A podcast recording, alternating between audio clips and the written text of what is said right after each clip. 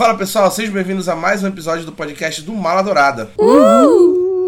Gente, sejam bem-vindos ao segundo dos nossos dois podcasts de começo de quinta temporada, onde a gente vai falar sobre as nossas grandes expectativas para o ano de 2023 que está começando. E neste episódio nós vamos falar sobre os filmes mais aguardados de 2023. Montamos uma lista um pouco extensa, com várias estreias já confirmadas para esse ano até então. Isso se não decidirem adiar nada em cima da hora. Estou falando com você, Marvel, Sony, DC, porque sempre adiam coisas depois que a gente faz o nosso podcast de começo de ano. E aí a gente fica Deus dará. Mas fé no pai que esse ano vai dar tudo certo. A gente montou a lista aqui de acordo com a ordem de lançamento. Alguns estão agrupados por conta de universo compartilhado. Vocês vão entender no meio da dinâmica como é que tá funcionando. Mas a gente vai cobrir o ano todo com as grandes estreias. Eu sou o apresentador deste episódio, Rafael Mendes. Quem vai comentar comigo hoje é ela, Isabelle Rodrigues. Oi, gente! Ele, Felipe Leão. E aí, galera, tudo bem? Torcer para 2023 tem muitos filmes bons também. 2022 teve bons filmes e bora ver. E ela, Isadala. Fala galera, é, eu tô me achando muito assídua nesse podcast aqui. Também tô. Espero que tu continue assim, senão o RH vai chegar no top. Sabe que tu já tá perigando, né? Depois da tua crítica de Pinóquio, tu tá perigando aí passar lá no RH. A galera realmente ficou um pouquinho insatisfeita. Mas isso aí é assunto para os próximos capítulos. Você deveria repensar o seu posicionamento aí para o futuro, né? 2023. Vamos começar falando de Marvel Studios. A primeira grande estreia do ano é da Marvel Studios. E aí a gente vai começar falando dele, Homem-Formiga, que estará de volta em 2023, acompanhado da Vespa, acompanhado da sua filha, a Estatura, e eles vão enfrentar nada menos do que Kang o Conquistador. Em Homem-Formiga e a Vespa Quantum Man, o primeiro filme da Marvel Studios que estreia no dia 16 de fevereiro, a gente vai ver aí o começo do caminho para Vingadores Dinastia Kang, que vai chegar em 2025 nos cinemas, e aí a gente vai ver a primeira aparição do Jonathan Majors como o novo grande vilão do MCU que vai comandar aí a saga do multiverso. A gente também tem o Bill Murray no elenco, vai aparecer como personagem que ainda não foi revelado. Michael Douglas, Michelle Pfeiffer vão voltar como Hank Pym e Janet Van Dyne. E eu particularmente estou esperando muito por esse filme. O primeiro trailer a gente já assistiu. Eles conseguiram combinar muito bem Goodbye Yellow Brick Road do Elton John com toda a dinâmica que vai ser tenebrosa do filme. Eu acho que vai ser muito diferente do tom dos outros filmes do Homem-Formiga que a gente viu até agora. Todo o posicionamento, toda a entonação do Jonathan Majors como Kang me dá muito mais medo do que eu tinha medo do Thanos. E ele só apareceu nos trailers até agora. Eu gosto muito de Homem-Formiga e a Vespa. Gosto muito, muito mais do que só o filme do Homem-Formiga. Então eu tô com uma expectativa muito alta que esse filme seja melhor que Homem-Formiga e a Vespa. Tipo assim, sozinhos, na época do Thanos, né? Eu acho que talvez eles sejam até o centro dessa nova fase do MCU. Eu achei muito bacana o trailer do filme também. Eu achei muito bom o visual do Kang. Lembra muito o visual que a gente viu em um Arif, né? Que eu gostei bastante. Espero que seja melhor do que o segundo filme, porque eu acho o segundo filme um pouco fraco, mas tô com uma boa expectativa para esse filme. Esse primeiro dos três filmes, né, da Marvel no ano, só três filmes, entre aspas. Eu acho que eu vou brigar com o Felipe esse podcast. Fica à vontade, pai. Olha ele! Quem vai escrever a crítica desse filme, inclusive, é o Felipe, então. não! Não acredito. Depois de Homem-Formiga e a Vespa, o segundo filme da Marvel Studios nesse ano é Guardiões da Galáxia Volume 3, que vai ser o último filme dessa equipe de Guardiões da Galáxia. James Gunn já confirmou, ele que é o diretor e roteirista do filme, que será um filme muito emocionante, que nós teremos a morte de algum dos personagens. Eu tô realmente muito tocado só de pensar nesse encerramento, porque os Guardiões da Galáxia são muito queridos por muita gente, então eu acho que vai ser um filme muito emocionante. A gente vai ter o retorno de toda a equipe, incluindo da Zoe Saldanha como a versão alternativa da Gamora, incluindo o Sylvester Stallone de novo como está Carol Gord. E aí a gente também vai ter o Will Poulter aparecendo pela primeira vez como Adam Warlock no MCU. Nossa, sei lá do que vai ser esse filme, mas eu já tenho aqui minha teoria de que o Rocket vai morrer e o Rocket é o meu guardião favorito, então eu vou chorar muito no cinema se isso acontecer. E o filme chega em maio no cinema, já 4 de maio para ser mais específico. Olha, eu já bati nessa tecla algumas vezes aqui. É despedida de Guardiões da Galáxia. E se o James Gunn não meter a crítica ambiental do aquecimento global com a morte do Groot, eu, sou, eu vou ficar maluco. É isso. ah, eu também tô super ansiosa pra Guardiões da Galáxia, porque vai ser muito triste, assim, acabar, né, a, a franquia, mas acho que vai ser muito legal também ver de novo Guardiões da Galáxia no cinema. É, porque eu não gostei do segundo, mas eu amo o primeiro. É, como assim, Isabel?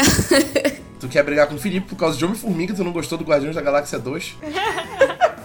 Quem vai escrever a crítica de Guardiões da Galáxia Volume 3 é a titular de Guardiões no Mala Dourada, Baiana. Todo mundo sabe que ninguém gosta de Guardiões mais do que ela. E o último filme da Marvel em 2023 é As Marvels, que estreia no final de julho e vai reunir pela primeira vez Brie Larson, que é a nossa querida Capitã Marvel, com a Teyona Paris, que faz a Photon e que apareceu pela primeira vez em WandaVision, e Iman Velani, Miss Marvel, que fez a sua estreia em 2022 na sua minissérie. As três vão se juntar nesse filme, onde elas serão as Marvels, e será um grande encontro que tá todo mundo esperando muito, que a Miss Marvel vai encontrar a ídola dela, que é a Capitã Marvel. Nossa, eu realmente tô esperando muito por esse filme, porque pelas cenas pós-créditos que já apareceram aqui e ali, alguns ganchos, a gente pode ver que esse arco da Capitã Marvel vai ser muito importante pro resto do MCU, onde ela vai trabalhar com esses objetos, como os Dez Anéis do Shang-Chi, os braceletes da Miss Marvel. Então eu acho que realmente vai ser um arco muito interessante. É importante ressaltar que a gente vai ter o Park Diretamente dos Cadramas, participando aqui em As Marvels, vai ser o primeiro ator sul-coreano participando do MCU. Samuel L. Jackson volta como Nick Fury e a vilã do filme será a Zoe Ashton, que ainda não teve seu papel revelado, mas a gente já sabe que ela vai interpretar a vilã. Eu tô curiosíssima pra ver o Park Seo-joon na Marvel, eu queria dizer isso, porque, assim, fora a representatividade muito grande, né, ele é um excelente ator, pra quem não conhece, ou talvez não lembre, ele é o amigo rico do Parasita, e ele também fez vários cadramas muito famosos, e eu acho que vai ser muito legal ver ele na Marvel, assim. Não gosto muito do filme da Capitã Marvel, mas eu sou completamente apaixonada por Miss Marvel. Eu tô muito animada pra ver ela em um filme, não na série, né? Sendo inserida, tipo, de verdade agora no, no, na nova fase do MCU. Eu tô muito animada por ela. Ai, sim, vai ser muito legal, né? Ai. Acredito que vai ser bem interessante também, porque são três personagens interessantes e concordo com a Isabela, acho o Capitão Marvel um filme bem fraco, mas Miss Marvel é, é muito bom e eu acho que essa mistura vai, vai ficar legal. Não gostar de Capitã Marvel é misoginia. Isabela, opressora da própria classe? Coincidência ou não, quem vai escrever a crítica de As Marvels é a própria Isabelle. Ai, perfeito. Eu também achei que foi uma excelente coincidência. Eu nem sabia que o Park Seo-joon ia estar no filme quando eu escalei a Isabelle para essa crítica, mas que bom que combinou. Acho que ela já tem aí uma predisposição para falar do filme. Eu amei. Ai, a disposição tem pra falar do seu Jun, sempre tem, né? Sempre tem. Saindo de Marvel, vamos falar agora de M. Night Shyamalan, que volta aos cinemas esse ano com Batem a Porta, seu novo filme, estrelado por Dave Bautista, Jonathan Groff e Rupert Grint, que vai falar sobre um grupo que invade uma casa e diz que ou sacrifica um integrante da família ou a humanidade estará arriscada. É mais um daqueles filmes peidados do M. Night Shyamalan. Eu realmente não tô esperando nada desse filme, porque depois de tempo eu fiquei frustradíssimo. Minha mente ficou atrofiada quando eu assisti Tempo. E aí eu fiquei duvidando da capacidade do Shyamalan de fazer um filme novo. Mas vamos ver, né? Só a Isabela está empolgada pra esse filme aqui na equipe. O tanto que eu tô empolgada pra esse filme é brincadeira, meu irmão. Desde o teaser eu falei, esse cara vai apresentar um filmaço. Porque eu acho que ele tem que se redimir depois de tempo, né? Tempo é uma tristeza. Esse enredo tem tudo pra ser bom de bater a porta. Eu acho que vai ser muito, muito, muito bom. Espero que seja. Pra senão o Rafael jogar na minha cara depois que é ruim. Gente, vocês ficam falando de tempo, tempo, tempo.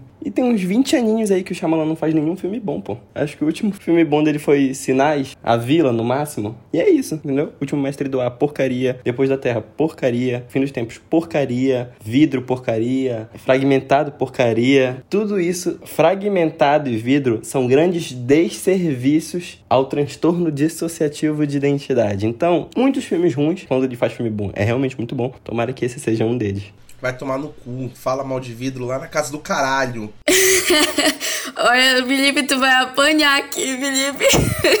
A franquia Rock volta também esse ano com Creed 3, dirigido e estrelado pelo Michael B. Jordan na estreia dele como diretor e que vai ter nada menos do que Jonathan Majors também como vilão. Jonathan Majors decidiu fazer vários vilões em 2023 e ele vai ser o grande rival do Creed aí nesse filme, que vai ser o primeiro filme da franquia Rock sem o Sylvester Stallone como Rock. Então, muita gente tá com medo do que vai ser esse filme porque o Rock não vai estar e dessa estreia do Michael B. Jordan como diretor, mas a gente já viu uns vídeos, ele disse que optou por filmar o filme em IMAX. É a primeira vez que um filme da franquia Rock está sendo filmado em IMAX, então ele quer mostrar alta resolução e alta qualidade nesse filme. E a gente já viu as imagens, ele e o Jonathan Majors treinaram muito e eles estão enormes para interpretar os personagens que eles estão interpretando no filme. E assim, eu nunca aposto contra Rock, né? Eu acho que é uma franquia que ela é muito estável no que ela quer falar de esporte. A entrada do Michael B. Jordan foi muito boa. Essa renovação de Rock para Creed é muito boa. E ter o Jonathan Majors, que é um ator desse calibre como vilão do filme, eu acho que dá aí um quê a mais. Creed estreia no começo de março, nos cinemas, no dia 2 de março. Não sei se eu falei a data de estreia de Batem a Porta, mas estreia dia 2 de fevereiro. Deixa aí o registro também, só para garantir, caso eu não tenha falado, né? Saindo agora de filmes de esporte para filmes de terror. Pânico 6 chega aos cinemas em 9 de março. E é muito surpreendente porque o último filme do Pânico estreou em 2022. Então estreou em janeiro de 2022. Foi um grande sucesso, todo mundo aclamou esse Pânico. Disseram que foi um dos melhores filmes do Pânico. para muita gente foi o melhor Pânico desde o original. E aí logo logo depois já anunciaram a sequência, já marcaram com todo o elenco, já gravaram todo o filme e o filme já vai sair agora em 2023, a sequência. Então foi produzido muito rápido para esses tempos que a gente tem no cinema, onde eles levam dois anos, três anos para produzir uma sequência. Eles produziram em um ano e já vai sair agora em março, com o retorno dos diretores Matt Bellinelli Open e Tyler Gillett. E o elenco jovem do filme de 2022 vai voltar e a Hayden Panettiere vai voltar da franquia original como a Kirby Reed. E aí, para quem gosta de Pânico, que vai ser ambientado em Nova York dessa vez, tá muito maluco para assistir assistir esse filme. Eu sou uma dessas pessoas que acha que o Pânico de 2022 foi o segundo melhor depois do Pânico original. E eu tô muito animada para dessa vez ver Pânico numa cidade grande como Nova York. Porque sempre numa cidade pequena e acontece tudo nessa cidadezinha que todo mundo se conhece, enfim. Eu tô muito animada principalmente também para ver a Jenna Ortega de volta, que eu acho que ela foi brilhante no Pânico 5, né? Depois de Vandinha, então, ela tá só sucesso. E eu tô muito animada para ver. Gente, eu nem sabia que esse filme filme ia estrear, mas assim, Pânico 6, a hora de parar, né? Porque eu nem sabia que ia ter. Já tá no 6 a franquia, cara. Como assim? E por que ninguém fala isso de Halloween? A hora de parar também, né? Agora a gente vai falar de um tópico delicado, a gente vai falar de DCU, que está morrendo. E esses filmes que vão sair do DCU em 2023 provavelmente não vão levar para lugar nenhum. Então a gente vai falar porque são estreias grandes da DC, porque são estreias grandes da Warner, mas aparentemente não vai dar em nada porque o James Gunn já disse que ele vai reformular todo o DCU e vai fazer algo do zero. Então esses filmes vão só sair pra DC não perder dinheiro, porque já tá pronto. Em março, Shazam Fúria dos Deuses chega cinemas no dia 16, dirigido pelo David F. Sandberg de novo, com Zachary Levi de volta como Billy Batson, Shazam, e vai ter como vilãs a Helen Mirren e a Lucy Liu como filhas de Zeus. Sei lá o que vai ser esse filme, eu não sei mais o que esperar, mas eu espero pelo menos que seja um entretenimento bacana como o primeiro Shazam foi, porque o primeiro Shazam é lembrado por muita gente como um dos melhores da DC, pelo tom leve, pelas piadas, por ter equilibrado tudo muito bem, e eu concordo, eu gostei muito do primeiro Shazam. Assim, só pelo retorno do Shazam, eu acho que já vale a pena ficar esperando alguma coisa. Eu não espero nada desse filme, acho o primeiro terrível, acho que o segundo vai no mesmo rumo, e pior, né? O mesmo rumo que é um beco sem saída, já que DCU acabou essa fase dela, tchau. Graças a Deus, já tinha que acabar mesmo. Sou um defensor disso. Eu acho que quase nada presta. Só o que presta são os filmes independentes. É isso. Se tem um filme que realmente tá beco sem saída, é o The Flash. Gente, que terror a produção do The Flash ao longo do ano de 2022. O filme finalmente vai chegar aos cinemas no dia 22 de junho. Gente, sei lá que porra é essa. O Ezra Miller, ele tava se dedicando muito para ser preso por todas as infrações penais possíveis nos Estados Unidos. Eu já ia falar, ele não tava preso? Como é que ele tá fazendo o filme? Esse filme, ele ia ser a correção do DCEU, porque o filme vai adaptar o ponto de ignição, que é quando o Flash volta no tempo e muda toda a linha temporal da DC. Ele ia adaptar e ia usar esse Flashpoint, que é o ponto de ignição, para corrigir o DCEU e mudar um monte de coisa, só que agora ele não vai servir de mais nada, porque o DCU vai ser reiniciado de outra forma. Então esse filme realmente é o maior beco sem saída da DC. Vai ter o Ezra Miller, vai ter o Ben Affleck de novo como Batman, vai ter o Michael Keaton de novo como Batman, a gente vai ter dois Batman diferentes no filme. Vai ter a Sasha Kaye como a Supergirl, porque na época que estavam produzindo decidiram que não queriam Superman, queriam uma Supergirl. Vai ser uma cagada esse filme do Flash. Mas, vamos ver.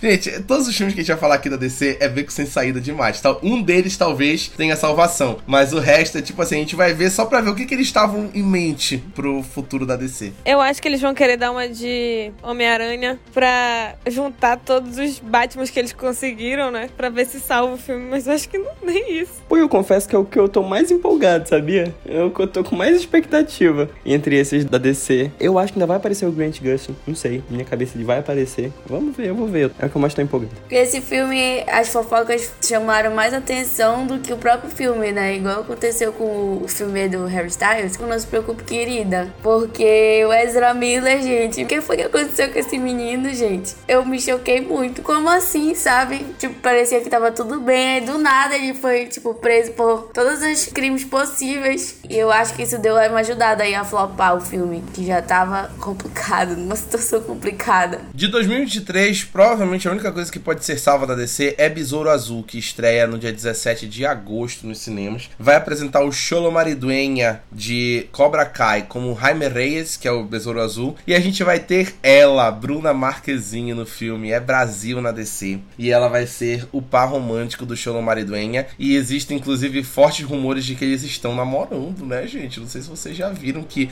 ele passou o Natal com a família dela aqui no Brasil. Então, acho que o babado tá forte. E a gente tem um bom elenco no filme. A gente tem George Lopes, o Damian Alcazar, Harvey Guillen de What We Do in the Shadows, Raul Trujillo e a Susan Sarandon. E eu acho que vai ser um filme legal. A gente já viu o primeiro pôster. Acho que eles vão querer trazer uma pegada de Homem-Aranha para esse Besouro Azul, como é um herói jovem. Ainda mais vai ter o apelo que ele é latino, ele é descendente de mexicanos. Então eu acho que vai ser algo legal e pode ser que seja a única coisa a ser aproveitada pelo James Gunn aí desse resquício de DCU para o novo projeto de universo DC dele. Eu tô esperando que seja um filme muito divertido, assim, sabe, de assistir. Mas mais que tudo, que a bilheteria no Brasil seja enorme, sabe? Porque é um- uma conquista tão grande. É uma atriz brasileira num filme da DC. E eu tô muito feliz pela Bruna Marquezine. Eu quero muito ver esse filme. Vai ter bastante bilheteria por causa que ela está no filme, né? Eu juro que quando saiu essas decisões de cancelamento do James Gunn pra esse universo compartilhado da DC, eu só ficava pensando na Marquezine, que foi uma comemoração danada quando ela conseguiu o papel. E aí tá tudo se acabando. Eu fiquei, meu Deus. Eu achei que ia ser agora. Achei que ela ia estrelar um milhão de filmes da DC. E não vai ser, não. Eu acho. Égua, nada a ver. Mas é a porta de entrada, né, dela, né? Pro mundo de Hollywood. É alguma coisa pra ela, sabe? Alguma coisa pro Brasil. Por último, Aquaman, o Reino Perdido, chega aos cinemas em 25 de dezembro, Natal de 2023. Dirigido pelo James Wan, com Jason Momoa, Amber Heard, Patrick Wilson e Yahya Abdul-Mateen II de volta. Gente, esse aqui eu também não sei pra onde vai. O James Gunn não falou nada do que vai acontecer nesse filme. Ele tá trazendo dois vilões de volta, tá trazendo uma galera de volta, mostrou imagens. E assim, esse tá realmente muito perdido porque a gente não tem nem ideia de onde vai a história, do que vai acontecer. E isso é muito arriscado pro futuro do filme, visto como a DC está em reformulação. Inclusive,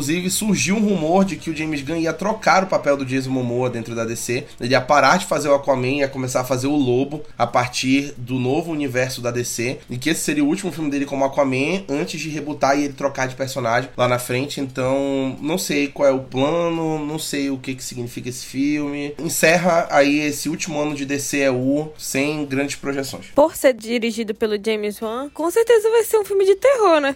Vai ser um filme de terror. Vai doer de assistir esse filme. Eu vou fazer essa crítica aí, né? Esse filme encerrando com chave de ouro o universo da DC que a gente conhece até então. Acho que vai ser terrível. Ainda mais depois, agora que eu vi Avatar, eu tô meio apaixonado por umas cenas de batalha embaixo d'água boas, entendeu? Então acho que vem cagada aí. Cara, você tocou num tópico muito sensível agora. Abandonando a DC, quem volta esse ano também é John Wick. Keanu Reeves volta como John Wick em John Wick capítulo 4, dirigido pelo Chad Stahelski de novo. E aí a gente vai ter Lawrence Fishburne de volta, Lance Reddick de volta, Ian McShane de volta e um grande elenco novo com Donnie Yen, Bill Skarsgård, Clancy Brown, Hina Sawayama, Scott Adkins e Hiroyuki Sanada. Gente, eles elevaram o patamar para esse John Wick 4. A gente já viu algumas imagens, alguns trailers e as sequências de lutas estão muito bem coreografadas. A gente vai ter grande uso de dublê, grande uso de efeitos práticos e eu acho que vai ser, promete ser o maior capítulo do John Wick até então nos cinemas.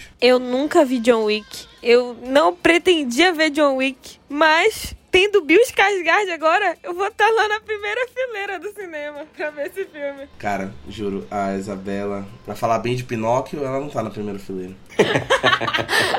Eu vou ser massacrada por isso o resto da minha vida, eu acho. O próximo é uma seleção especial de Felipe Leão. Super Mario Bros. o filme, a nova adaptação do Mario para os cinemas, que virá agora em animação depois do fracassado live action que a gente teve há mais de 20 anos. E a gente vai ter aí uma animação muito boa para quem já viu os trailers, é nostálgico, traz tudo de volta, toda a energia do Mario, a animação muito semelhante a como tá nos jogos. A gente tem até o resgate da trilha sonora, de alguns efeitos sonoros, e eu acho que vai ser realmente muito bom. Mas é aquela coisa, assistam dublado, porque em inglês quem vai dublar o Mario é o Chris Pratt, pô. Então, porra, sério, não tem nada a ver com o personagem, né? Se você já viu o trailer legendado, é tenebroso. E a gente tem um bom elenco em inglês, né? Tem o Charlie Day, tem o Jack Black, Anya Taylor-Joy, Keegan Michael Key, Seth Rogen, mas não assistam. É dublado, a dublagem tá muito boa nos trailers e eu acho que dublado esse filme vai ser um sucesso. E esse filme tá sendo produzido pela Illumination, que é o mesmo estúdio de Meu Malvado Favorito e Pets, A Vida Secreta dos Bichos, Sing, o último Grinch que teve, é o mesmo estúdio que tá fazendo, então eu acho que vai ser um trabalho bem cuidadoso. Estreia no final de março, dia 30. Eu tô muito empolgado pra esse filme, derramei umas lágrimas vendo o trailer, eu acho que vai ser bem legal. Eu tô bem empolgado pra esse filme. Tem esse adendo aí que o Rafael falou. A minha impressão, quando eu tava assistindo o trailer, foi de que tem um cuidado muito especial com esse filme. Eu senti algumas coisas que me remeteram a Detona Ralph, que eu gosto muito. Me lembrou essa nostalgia, uma atenção muito grande com detalhes, tanto em primeiro plano quanto em segundo plano, da estruturação do universo mesmo. Eu achei muito, muito, muito bonito. Tô bem empolgado para assistir. Ah, gente, acho que vai ser muito legal. A animação sempre é maravilhoso e a dublagem brasileira faz assim milagres porque é muito original, é muito legal, deixa tudo mais engraçado. Eu adoro. Eu com certeza vou assistir. O próximo filme que tá aqui na lista é uma seleção minha,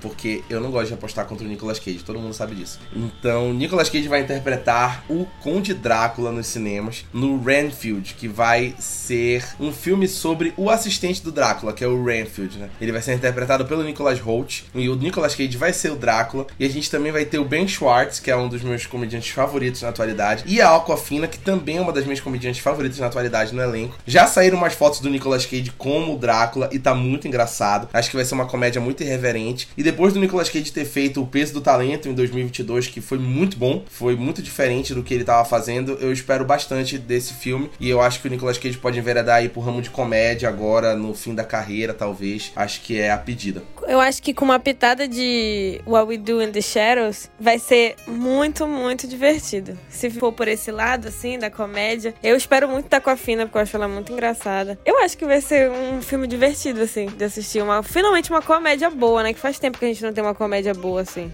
Rainfield estreia no dia 17 de abril nos cinemas, no mesmo dia que estreia Dungeons and Dragons Honra entre Rebeldes, escrito e dirigido por John Francis Daly e Jonathan Que fizeram recentemente A Noite do Jogo, que é um filme muito legal que eu recomendo, tá no HBO Max. O filme será estrelado por Chris Pine, Michelle Rodrigues, Justice Smith, Regé Jean Page, Sofia Lillis e Hugh Grant. Eles vão adaptar uma versão RPG de Dungeons and Dragons, que é a versão original, e que também vai ter ali possivelmente alguma relação com o desenho clássico Caverna do Dragão. Muita gente tá esperando bastante desse filme, tem uma pegada assim meio cômica, meio de aventura, uns efeitos visuais legais. Acho que vai ser um filme bem diferente e que vai honrar essa franquia muito popular de RPG. Em maio, teremos Velozes e Furiosos de novo. Aunque digo que sou, um bandeleiro donde foi.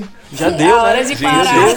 Façam Velozes e Furiosos pra sempre. Eu estarei lá assistindo. Velozes e Furiosos 10 chega aos cinemas esse ano, no dia 16 de maio. E será o penúltimo filme da franquia. A gente tá indo aí pro encerramento de Velozes e Furiosos. O Louis Leterrier assumiu a direção depois do Justin Lin ter abandonado. Justin Lin dirigiu seis, sete filmes, eu acho, da franquia. E ele abandonou devido a diferenças criativas. Ou seja, brigou com o Van Diesel. Todo mundo já sabe que é isso que acontece. E aí o Louis Leterrier assumiu a direção do filme. E a gente vai ter grande elenco voltando de todos os filmes. Van Diesel, Jason Statham, Michelle Rodrigues, Tyrese, Ludacris, John Cena, Natalie Emmanuel, Jordana Brewster, Sam King, Scott Eastwood, Helen Mirren, Lucas Black, Charlize Theron. Tem um rumor de que agora que ela não será mais a Mulher Maravilha, Gal Gadot deve voltar, sendo que ela tinha morrido, gente. Eu odeio quando o Velozes Furiosos faz isso. Que ele mata o personagem, depois o personagem volta, como se nada tivesse acontecido. Foda-se. E parece que a Gal Gadot vai voltar, como a Gisele. E aí é isso. E aí a gente vai ter umas grandes adições aí no elenco desse penúltimo filme: Michael Rooker, que é o Yondo do Guardiões da Galáxia, Cardi B, Alan Ritson, que fez recentemente o Reacher na série Jack Reacher, Jason Momoa, prevendo que ele ia ser demitido da DC, foi pra Velozes Furiosos, Daniela Melchior, de O Esquadrão Suicida, fez a Caça-Ratos 2, Brie Larson, Capitã Marvel, e Rita Moreno, de Amor Sublime Amor, do original. Gente, o que que tá acontecendo? Esse filme tá indo pra onde, pô? Mas eu estarei lá e eu vou fazer a crítica dessa porra. Aonde vai ser o cenário desse filme agora? Em Marte? Vai ter multiverso? Eu tô querendo saber, porque não tem, eles já exploraram tudo que tinha, mano. Ninguém tem nada pra falar, tá todo mundo em silêncio aqui. Velozes e Furiosos tem o poder de calar a boca de todo mundo. É realmente. Já cansamos, já, já cansamos, já. É, Velozes e Furiosos, né? O inimigo do cinema. O inimigo do cinema é você, meu amigo. Velozes e Furiosos, inimigo do cinema, fale isso para choque de cultura, tá? Um programa cultural. Não, com certeza vai ser sucesso de bilheteria, como a maioria dos Velozes e Furiosos. E tem uma fama enorme, né? Mas é isso, galera. Já é hora de parar. Sabe quem é inimiga do cinema? Isabela Dalla, por ter dado nota 8 pro Pinóquio. Meu Deus, eu quero me demitir. No final de maio, A Pequena Sereia em live action chega aos cinemas. Depois de muita polêmica que a gente viu ao longo do ano de 2022 com o trailer de A Pequena Sereia, porque a personagem protagonista Ariel vai ser interpretada pela Halle Bailey, que é uma mulher preta. E muita gente ficou falando na internet que a Ariel não era assim, porque a Ariel era branca. Gente, sereia não existe. Vamos relembrar que sereia não existe e que pode ser qualquer cor, porra. Foda-se, não existe. E a Halle Bailey vai interpretar a Ariel. E a gente tem um grande elenco também pra esse live action de A Pequena Sereia, que tá sendo dirigido pelo Rob Marshall, de Chicago, Caminhos da Floresta, O Retorno de Mary Poppins. A gente vai ter o Jacob Tremblay, que fez o quarto de Jack Extraordinário. Aquafina, de novo. Javier Bardem como o pai da Ariel. E a Melissa McCarthy será a vilã Úrsula. Eu acho que vai ser um filme muito legal. A gente já assistiu o trailer, parece que está sendo bem produzido. E eu acho que dos live actions da Disney, que em geral não agradam muito a todo mundo, eu acho que esse da Pequena Sereia tem um potencial promissor. Talvez pelo cuidado que tem mostrado aí no trailer e por essa ousadia de escalar uma personagem com uma atriz preta, porque foda-se,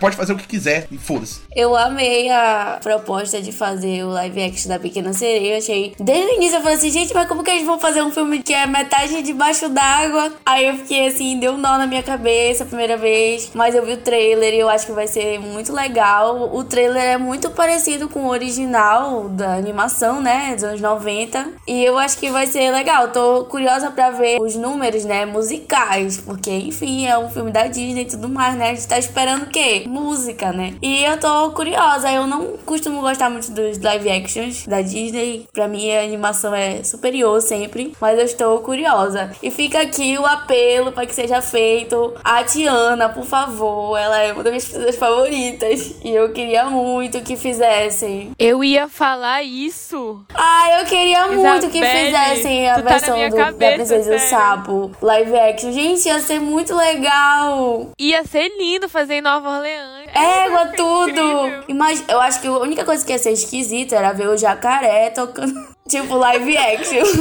Ou um vagalume, né? Falando, é, realmente, talvez um pouco. Eu espero que esse filme calhe a boca dos haters, né? E eu espero também que o James Cameron não tenha estragado todos os outros filmes pra mim que se passam debaixo d'água, né? Porque, sério. É um tópico que permeia aqui, né, a nossa discussão. Essa questão de cenas debaixo d'água depois de Avatar 2 é meio foda. O próximo filme talvez seja o filme mais aguardado pra muita gente em 2023, Homem-Aranha através do Aranha-Verso. A aguardadíssima sequência de Homem-Aranha no Aranha-Verso de 2018 chega no dia 1 de junho aos cinemas com Shamik Moore de volta com o Miles Morales, Haley Steinfeld de volta como a Gwen-Aranha, Jake Johnson de volta como o Peter B. Parker, que é o nosso Peter Parker favorito. E a gente vai ter Oscar Isaac como Homem-Aranha 2099 e a Issa Rae como Mulher-Aranha, que inclusive vai aparecer grávida no filme como em um dos arcos mais famosos dos quadrinhos, onde a Mulher-Aranha combate o crime grávida. Eu acho tudo isso. E essa versão no filme vai ser com ela grávida. E aí a gente vai ter aí a expectativa de ver inúmeras versões do Homem-Aranha através do Aranha-Verso, em um filme que parece ser ainda maior do que o primeiro. A gente vai ter versões de todos os tipos, vai ter um Homem-Aranha da Insomniac, que é dos jogos do PlayStation, vai ter um Homem-Aranha da série animada, vai ter um Homem-Aranha de tudo que é tipo, até os Homem-Aranha que a gente nunca pensou que iam aparecer. Então eu acho que esse filme vai ser novamente uma grande revolução pra animação e pra franquia do Homem-Aranha. Ansiosíssima, tô ansiosíssima. Eu acho que vai ser muito legal esse novo novo Homem-Aranha no Aranha Verso, né? Através do Aranha Verso. Eu tô curiosíssima. Eu acho que com o sucesso do primeiro, que eles tiveram, tipo assim, ninguém esperava que fosse ser tão bom quanto foi. Chegando a ser melhor do que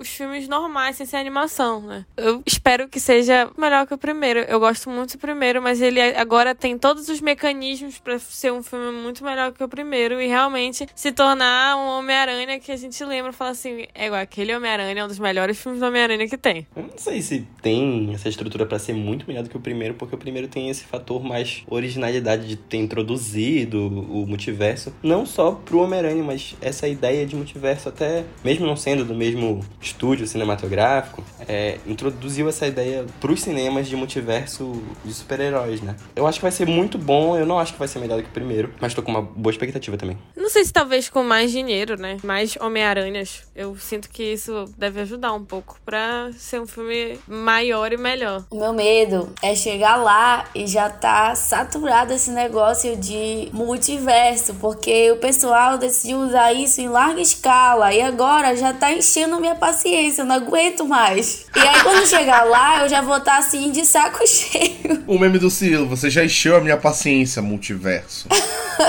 Exatamente. Esse é o meu medo, porque até lá tem vários filmes que possivelmente vão falar desse negócio de multiverso, parará, e aí, sabe, é a hora de acabar, já deu, vamos inventar outra coisa, porque já saturou já. Todo mundo sabe que os únicos filmes que podem falar de multiverso é esse Homem-Aranha e tudo em todo lugar ao mesmo tempo. Exatamente. É, mas não adianta também tu botar 150 Homem-Aranhas e não desenvolver nenhum deles, né? Tu vai desenvolver o Porco-Aranha, Felipe? Por que não, pô? Ele foi muito bem desenvolvido, pô. ah, Isabela, vai lá que chama Alan, vai. Vai lá assistir Pinóquio de novo. Vai perder a graça. Pouco provável.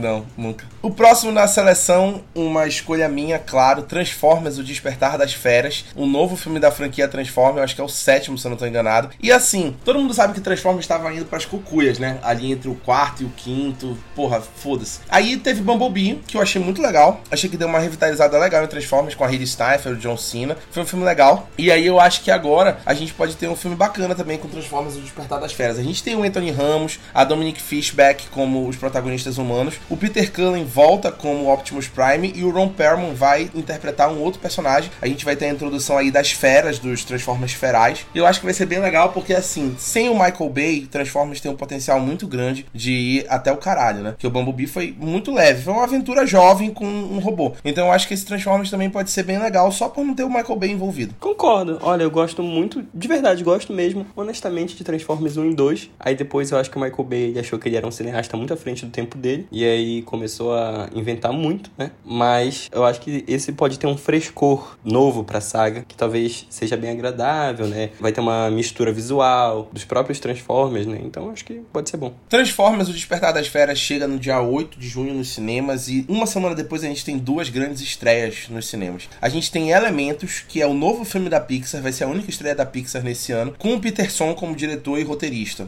Peterson dirigiu O Bom Dinossauro, que é muito esquecido por muita gente dentro da filmografia da Pixar, mas ele traz agora uma proposta interessante. Ele vai trabalhar num universo onde tem seres que originam dos elementos, dos quatro elementos, e a gente vai ter uma paixão entre um ser de fogo e um ser de água. Um clássico da Pixar que vai trabalhar diferenças, mas a Pixar sempre pega a gente de formas inesperadas quando ela tá afim. De vez em quando ela coloca aí uns tiros pela culatra, mas na maioria das vezes é sempre um acerto. É aquela história, nunca aposte contra a Pixar porque ela pode te surpreender. Ah, eu tô animada pra esse filme. Eu sei que já é uma história meio batida, assim, né? Ah, é um romance das diferenças, nanã. Mas eu acho que vai ser muito legal porque é Pixar, né? E deixo aqui já aproveitando pra falar que eu chorei muito vendo O Bom Dinossauro. Então, se vocês ainda não assistiram, vão lá dar essa moral pra Pixar porque esse filme é muito fofinho. Eu tô meio cansada já desses filmes da Pixar, assim, de ai, lição de moral e vamos todos se amar. Então eu não tô tão animada pra esse filme, não. Ah, mas tu tem que ver o público, né? O público-alvo são pessoas, adolescentes, criança, né? É, adolescente, quer dizer, adolescente hoje em dia são tudo pra frente, né? Mas a, as crianças, principalmente, são o público-alvo, né? E aí, pra eles, não é tipo lição de moral, é tipo uma história sobre algo que eles podem aprender. Mas é aquilo, né? Tem Disney Plus, né? Dá pra ver os antigos, pô. Pode inovar um pouco. Mas eu acho que, ultimamente, a, a Pixar tem entrado no modo automático de uma forma absurda. Não são filmes ruins, são filmes ok. Só que são filmes idênticos, são filmes que só muda os personagens, onde se ambienta, mas com um enredo praticamente idêntico, com a mesma mensagem. Red, próprio Luca, são filmes bons, mas não são filmes, sabe? Eu acho regular. E para mim, né, tem um filme bem ruim nesse meio tempo que é Lightyear. Lightyear eu acho terrível. É muito ruim Lightyear. Para mim, o último filme bom da Pixar foi Soul mesmo, e é isso. Não gosto de Soul. Pra mim, o Red é muito melhor que Soul. Pra mim, o Red é muito melhor que Soul também. Impossível, tá? Red ser muito melhor que Soul. Soul é maioral. Eu quero que todo mundo que fala mal de Lightyear vai pra casa do caralho. Porque E direto aqui ao vivo. me tocou pessoalmente esse filme, tá? Eu chorei desde o crédito inicial, então eu não queria falar sobre esse assunto. A outra grande estreia do dia 15 de junho é Asteroid City, que é o novo filme do Wes Anderson como diretor e co-roteirista, tá escrevendo junto com o amigo dele, o Roman Coppola. E a gente tem um grande elenco desse filme. A gente tem Tom Hanks, Steve Carell, Margot Robbie, Scarlett Johansson, Edward Norton, Jason Schwartzman, Tilda Swinton, Adrian Brody, Maya Hawke, Jeff Goldblum, Jeffrey right Liev Schreiber, Bryan Cranston e Willem Dafoe. Agora, lendo, né, com calma, eu realmente fiquei, porra, como é que ele reuniu tudo isso? Vai ser um grande elenco, diz que vai ser um musical. O Felipe pode confirmar essa informação que o Wes Anderson tava querendo fazer um musical nesse próximo filme dele. Mas aí é a próxima grande estreia do Wes Anderson nos cinemas. Tilda Swinton e William Dafoe de volta em um filme do Wes Anderson tem tudo pra dar certo, mano. Eu amo esse cara. Pra mim, um dos meus filmes favoritos da vida é Grande Hotel Budapeste, né? Eu tô muito animada com esse filme agora. Eu realmente não tinha parado pra ler também. E tem tudo pra ser muito bom. Eu gosto muito do Wes Anderson, gosto muito, já vi todos os filmes dele, mas eu acho que tem um momento que satura um pouco o universo que ele constrói, porque é, é muito, muito, muito igual. Eu acho excelente isso do diretor ter a marca dele registrada, mas eu acho que em alguns momentos ele pesa a mão e acaba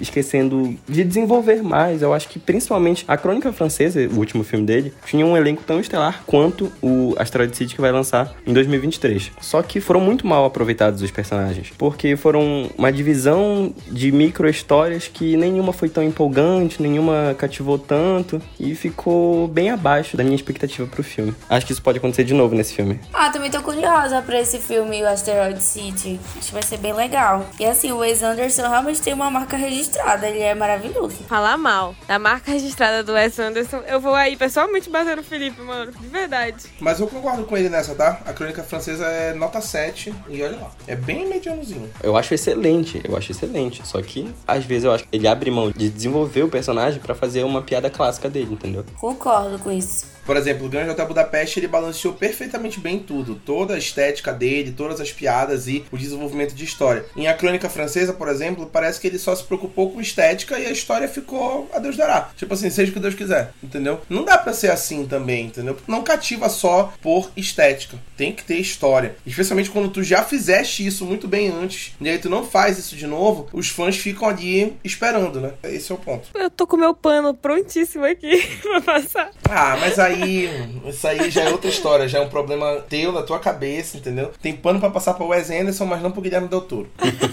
Caramba, miado, ei. Miado. No final de junho, o velho estará de volta. Indiana Jones e o Chamado do Destino, com o quinto filme do Harrison Ford como Indiana Jones. Tomara que esse seja o último, porque o Harrison Ford não aguenta mais franquia nenhuma. O Harrison Ford não tem mais paciência pra nada de franquia. Então, por favor, só deixem o Harrison Ford se aposentar em paz. Esse vai ser o primeiro filme da franquia Indiana Jones que não vai ser dirigido pelo Spielberg. Vai ter o James Mangold como diretor, que dirigiu Logan, Ford vs Ferrari, Johnny June. E é um bom diretor, eu gosto muito do James Mangold, eu acho que vai ficar bem legal. E a gente vai ter Phoebe Waller-Bridge como a afilhada do Indiana Jones, Mads Mikkelsen como vilão, Thomas Kretschmann, Boyd Holbrook, Toby Jones, John Rhys Davis e Antônio Bandeiras no elenco. E o Indiana Jones ainda vai aparecer rejuvenescido digitalmente em uma cena de flashback. Mais uma vez, não aposto contra Indiana Jones. Então, traga Indiana Jones, assistirei e farei até crítica. Alguém pediu esse filme? Eu, eu pedi esse filme. Tá bom. Eu não coloco a minha mão no fogo por um novo Indiana Jones, mas com Phoebe Waller-Bridge terei que estar lá na pré-estreia, vendo essa deusa, essa gênia do cinema, fazer tudo. Em julho, quem volta é Tom Cruise como Ethan Hunt em Missão Impossível Acerto de Contas Parte 1 no dia 13 de julho, mais um filme dirigido pelo Christopher McQuarrie, que é o diretor que comandou os dois últimos filmes da franquia. Tom Cruise volta, Simon Pegg volta, Ving Rhames, Rebecca Ferguson, Vanessa Kirby, e a gente vai ter no elenco é Sai Morales,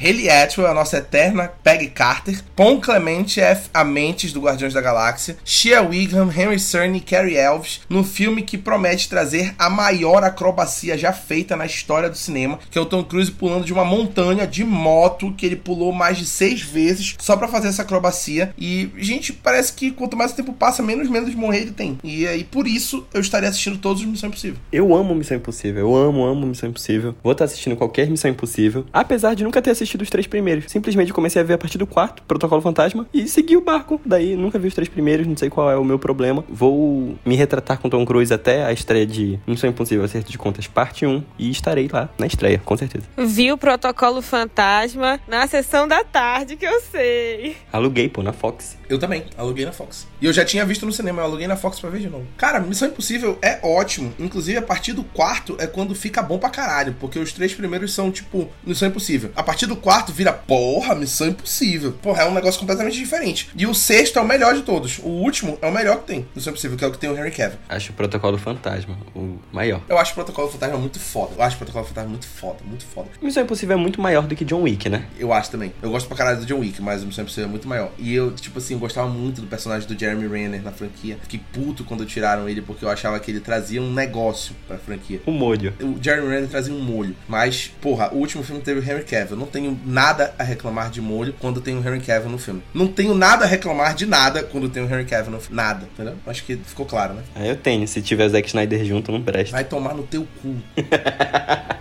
Gente, o grande dia de 2023 é 20 de julho. É o grande dia. Todo mundo sabe por quê. E nós vamos falar o porquê agora. Nós temos provavelmente os dois filmes mais aguardados de forma unânime por todo mundo aqui. Tá no topo. Pede para qualquer pessoa, monta uma lista com os cinco filmes mais aguardados de 2023. Esses dois filmes estão no topo da lista. Vamos começar falando do que eu estou aguardando menos desses dois, que é Oppenheimer. O retorno de Christopher Nolan como diretor e roteirista de um filme depois de Tenet, que estreou em 2020. Ele volta agora em 2023 com Oppenheimer, que é o primeiro filme dele fora da Warner, depois dele ter brigado com a Warner por causa do Tenet. Todo mundo sabe a cagada, né? Christopher Nolan queria lançar Tenet no cinema. A Warner disse que não tinha por que lançar no cinema porque ainda estava no meio da pandemia em 2020. Queria lançar direto no HBO Max. Christopher Nolan não quis, insistiu que o filme saísse no cinema e o filme foi um fracasso de bilheteria. Não conseguiu se pagar, apesar de ter agradado a maioria das pessoas. Algumas pessoas acharam que era um filme 7,5, um filme 8. Muita gente achou que era um filme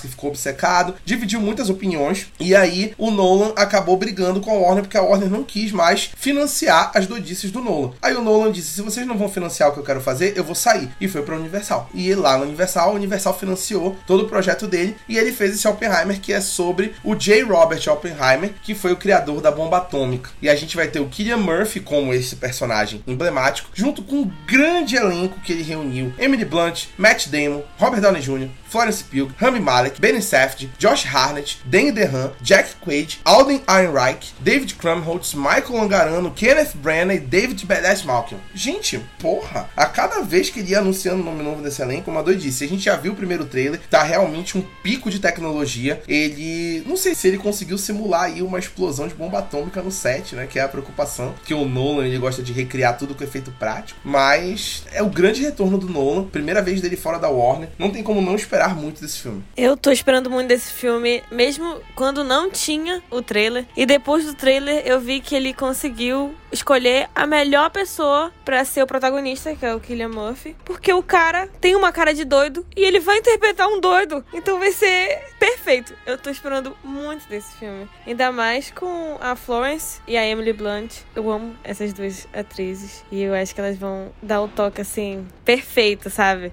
No filme. E se tudo der errado, tem a Florence, né?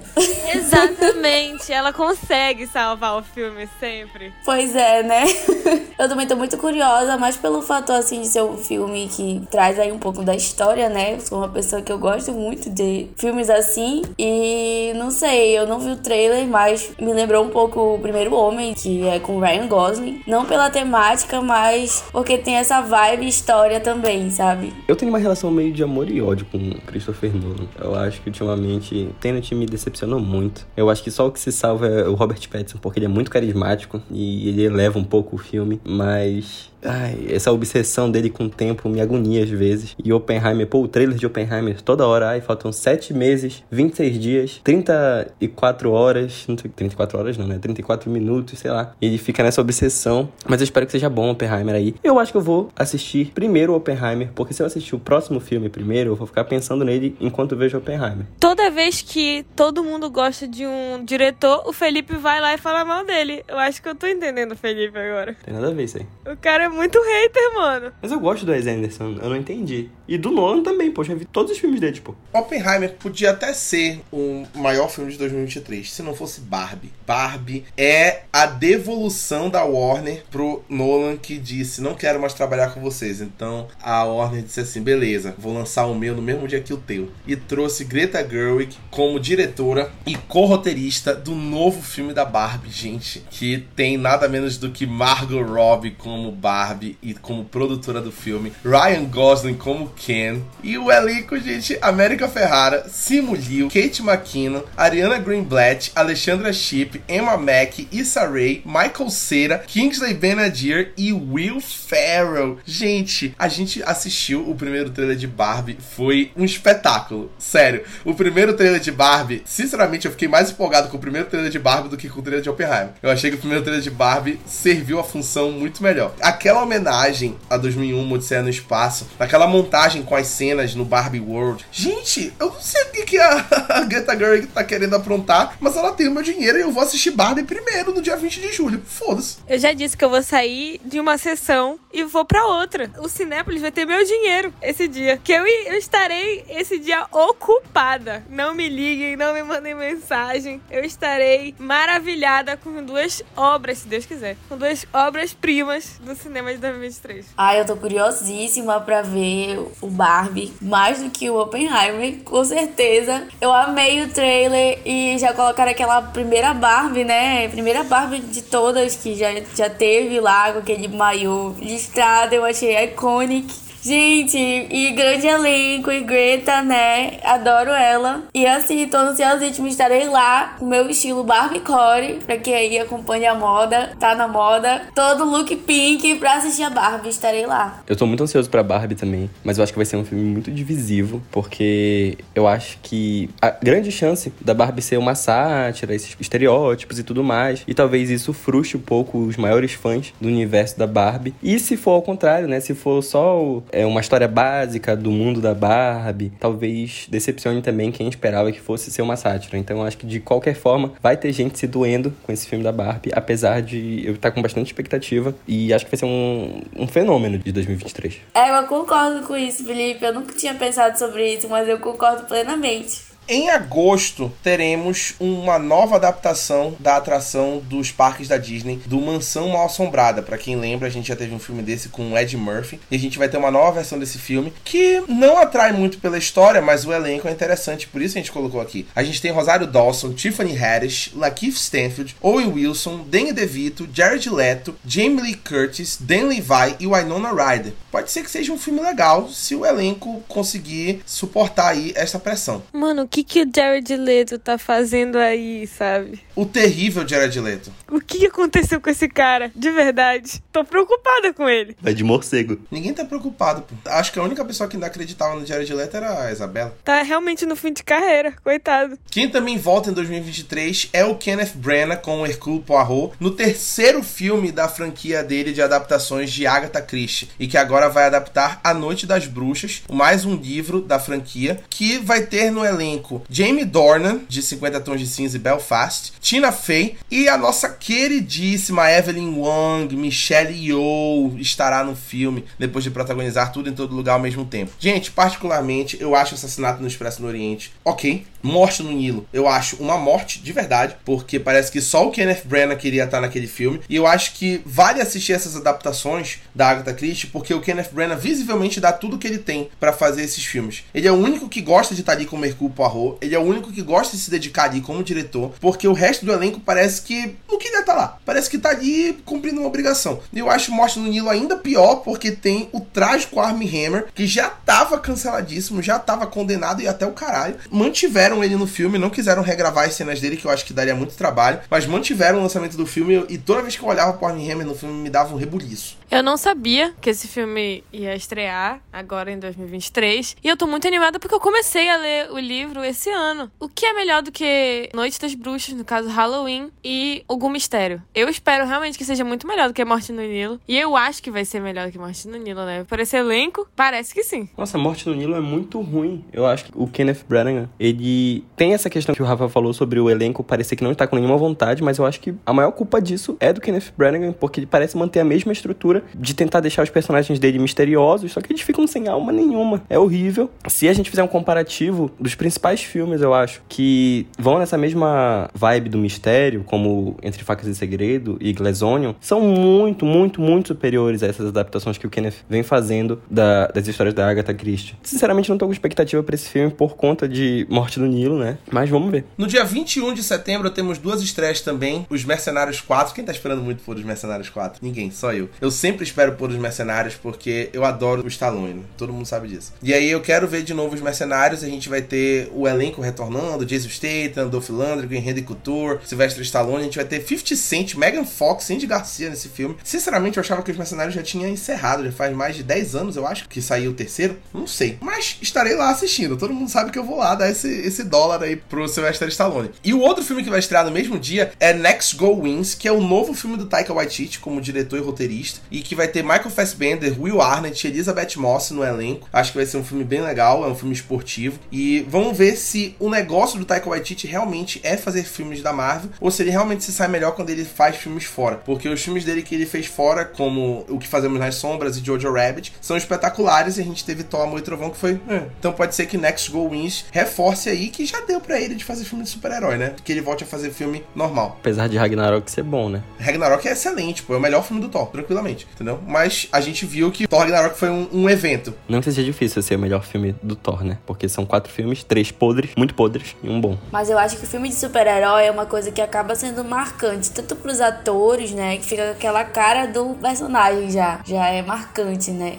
E pro diretor também. Acho que fica marcado ali, porque é uma coisa muito famosa, né? Os super-heróis, principalmente da Marvel, hoje em dia. Eu sou muito fã do senso de humor do Taika Waititi. Então, eu espero que ele volte com um filme assim, sabe? Bom e que tenha um alívio cômico no meio. Um filme que não seja só trash, que nem Thor, Amor e Trovão. Eu tenho algumas ressalvas com esse filme do Next Go Wins, porque ele já foi adiado umas três vezes, eu acho. Se eu não me engano, foi umas três vezes. E eu acho muito estranho que esse filme ele estava programado para ser lançado em 2022 e simplesmente um filme sobre futebol não ser lançado no ano da Copa. Então eu fico, hum, será que tem uma bomba aí? Mas só venda, né, para saber. Porque eles só são bons no futebol feminino. Ano de Copa também, né? 2023, ano de Copa feminina. Então acho que também tem o seu valor aí. Em outubro, o tenebroso Sony's Spider-Man Universe volta. Craven o Caçador no dia 5. Gente, esse Sony's Spider-Man Universe é dívida de jogo. E olha que eu gosto de Morbius, mas porra, é tenebroso demais. Eles vão fazer um filme do Craven Caçador, que é um dos maiores vilões do Homem-Aranha. Sem Homem-Aranha, pô. Porra, qual é o arco que eles vão fazer com o Craven o Caçador? O Craven o Caçador literalmente vive para caçar o Homem-Aranha eles não vão colocar o Homem-Aranha no filme. O Aaron Taylor Johnson vai ser o protagonista, que vai ser uma versão anti-heróica do Craven. Vai ter o Russell Crowe com o pai dele, Fred Hastinger e a Ariana DeBose, vencedora do Oscar, no elenco. Não sei o que vai ser desse filme, não sei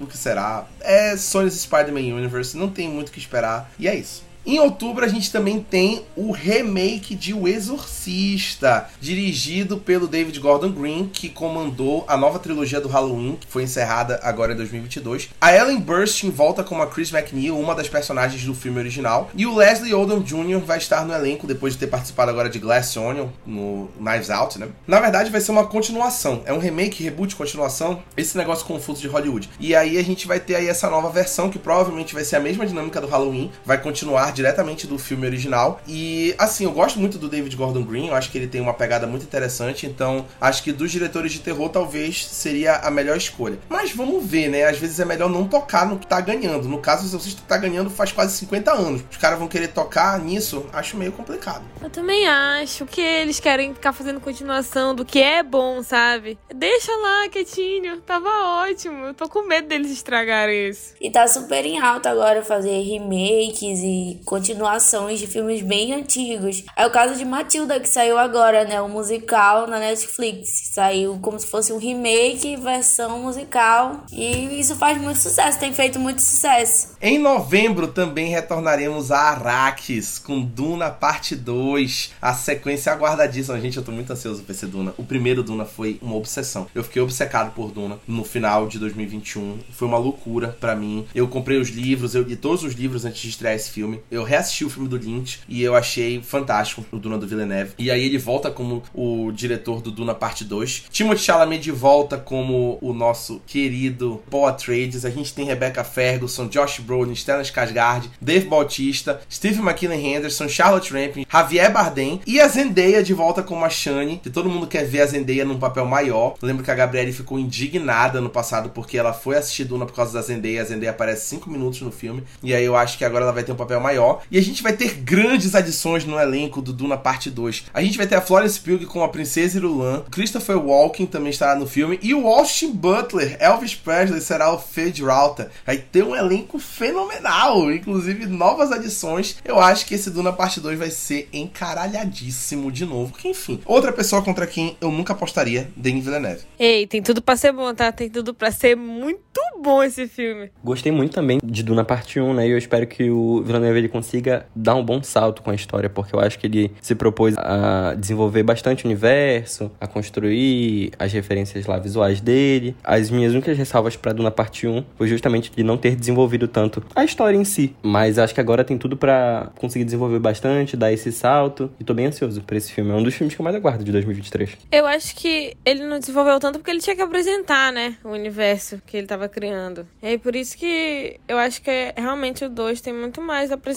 uma história agora em si. Em novembro a gente também vai ter a primeira frequência da franquia Jogos Vorazes, que na minha opinião é uma das franquias mais subestimadas que tem no cinema. Acho que Jogos Vorazes não recebe a atenção que merece. Eu acho muito legal. E a gente vai ter a primeira frequência, que é a Cantiga dos Pássaros e das Serpentes, que vai mostrar o presidente Snow jovem quando ele ainda estava na escola e vai mostrar como é que eram os Jogos Vorazes na época. A gente tem um elenco fenomenal. Tem a Rachel Zegler, que é a protagonista de Amor Sublime Amor, Hunter Schafer, protagonista de Euphoria, Jason Schwartzman, Burn Gorman, Peter Dinklage, nosso eterno Tyrion Lannister, e Viola Davis, que é a Viola Davis. Porra, sensacional. Acho um elenco fantástico. Francis Lawrence, que dirigiu três dos quatro filmes de Jogos Vorazes, vai voltar como diretor aqui. E eu acho que vai ser muito bacana para expandir. Eles vão querer trazer uma pegada tipo Animais Fantásticos para Harry Potter, né? Mas eu espero que seja assim bem melhor no todo, porque a gente sabe que Animais Fantásticos é bem instável. Então a gente espera que esse A Cantiga dos Pássaros da Serpente seja melhor. E eu acho que vai ser bem legal. Isabelle, tem livro sim, tá? Só por isso já pode ser que seja melhor do que o Animais Fantásticos, porque o Animais Fantásticos foi praticamente totalmente do zero ali, né? O roteiro. E aí eu fiquei curiosa. Eu não tava sabendo que ia ter essa continuação, mas fiquei curiosa. E os filmes da franquia Jogos Vorazes são muito fiéis aos livros, sabe? Todos os fãs ressalvam muito isso. Inclusive, eu acho os filmes de Jogos Vorazes melhores do que os livros. Passa aí por uma exceção de adaptações cinematográficas que são melhores do que a obra original, que é o livro. E eu concordo muito com isso que o Rafael falou, porque Jogos Vorazes começa uma tendência em 2010 de filmes do gênero, tipo Divergente, Maze Runner. Então ele abriu uma porta para esses filmes, para esses estilos, que foi muito explorada por vários estúdios, por vários diretores, mas eu acho que nenhum chegou perto de da qualidade que Jogos Vorazes tem. Eu acho Jogos Vorazes o primeiro, um filme ok, mediano, com vários defeitos, mas em chamas e a esperança, tanto parte 1 quanto parte 2, são excelentes. Em chamas é incrível. Merece mesmo mesmo maior atenção. Porque Jogos Vorazes foi o primeiro também, né? Tem esse peso aí de ser o primeiro, conta muito também para os que vieram depois, como é o caso de Divergente, né? Temos uma animação da Disney Animation no fim do ano, que é Wish, que vai contar a história da estrela cadente do Pinóquio. Qual é a história por trás da estrela cadente? A gente vai ter a Ariana DeBose, vencedora do Oscar por Amor Sublime Amor, no elenco, junto com Alan Tudyk, que simplesmente se dedicou a dublar pelo menos um personagem por filme da Disney Animation aí no, na última década. É aquela história, a Disney tá sem ideia. De onde ela tirou essa ideia de contar a história da estrela cadente do Pinóquio? Beleza, estarei lá. Provavelmente a Isabelle vai fazer essa crítica, porque ela que pega todas as críticas da Disney Animation, provavelmente ela que vai escrever. Só Deus sabe o que será. Se é Pinóquio, eu não vou falar nada, eu vou ficar calado. É melhor, pra tua saúde mental. Não, mas simplesmente eu não tenho expectativa para esse filme, porque se o Pinóquio da Disney foi o que foi, um filme bem nota 3, assim, digamos assim, imagine Wish, um spin-off de Pinóquio. Pois é, zero expectativa também. Caralho, canetada, viu? E por último, teremos um novo filme do Willy Wonka, de A Fantástica Fábrica de Chocolate, que será interpretado pelo Timothée Chalamet. Ele será o novo Willy Wonka, num filme que terá Keegan Michael Key, Olivia Colman, Sally Hawkins e o nosso eterno Mr. Bean, Rowan Atkinson no elenco. Vai ser dirigido pelo Paul King, que comandou Paddington 1 e Paddington 2. Para quem já viu Paddington sabe que Paddington é muito bom. E aí a gente tem aí esse Wonka, a gente já viu a primeira imagem do Timothée Chalamet no papel, todo caracterizado com o uniforme de Willy Wonka. Eu também não aposto mais contra Timothée Chalamet. Depois das últimas aparições dele no cinema, a gente sabe que ele é um bom ator. E aí, bora ver o que, que ele vai entregar aí como essa versão do Willy Wonka, essa versão jovem do Willy Wonka, antes de abrir a fábrica de chocolate. Eu particularmente amo Paddington. Principalmente o 2. O 2 é muito bom. Agora, eu não sabia que seria ele, o mesmo diretor que, iria dirigir o Wonka. Eu já tava animada, porque quem não gosta de A Fantástica Fábrica de Chocolate, né? E do Timothée Chalamet. Eu, eu virei cadelinha do Timothée Chalamet também. Mas eu tô curiosa pra saber como é que vai ficar. Não sei o que esperar agora. Eu tô curiosa, eu acho que vai ser legal, assim, ver a história do Willy Wonka jovem e tudo mais. Mas eu tenho uma sensação de que vai flopar. Eu espero que não, mas eu tenho uma sensação de que vai flopar.